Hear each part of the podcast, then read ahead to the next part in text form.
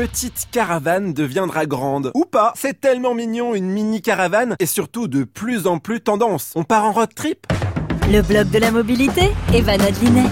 Les teardrops sont des caravanes miniatures qui nous arrivent, encore une fois, des États-Unis. Elles embarquent cuisine, salon, chambre sur une surface moyenne de non pas 1 ni 2, mais 3,5 mètres carrés. Écoutons le témoignage de Jacques-Henri. Euh, c'est Jacques-Henri. Nous, on a plaqué notre loft pour vivre dans une mini caravane. On s'y sent tellement bien.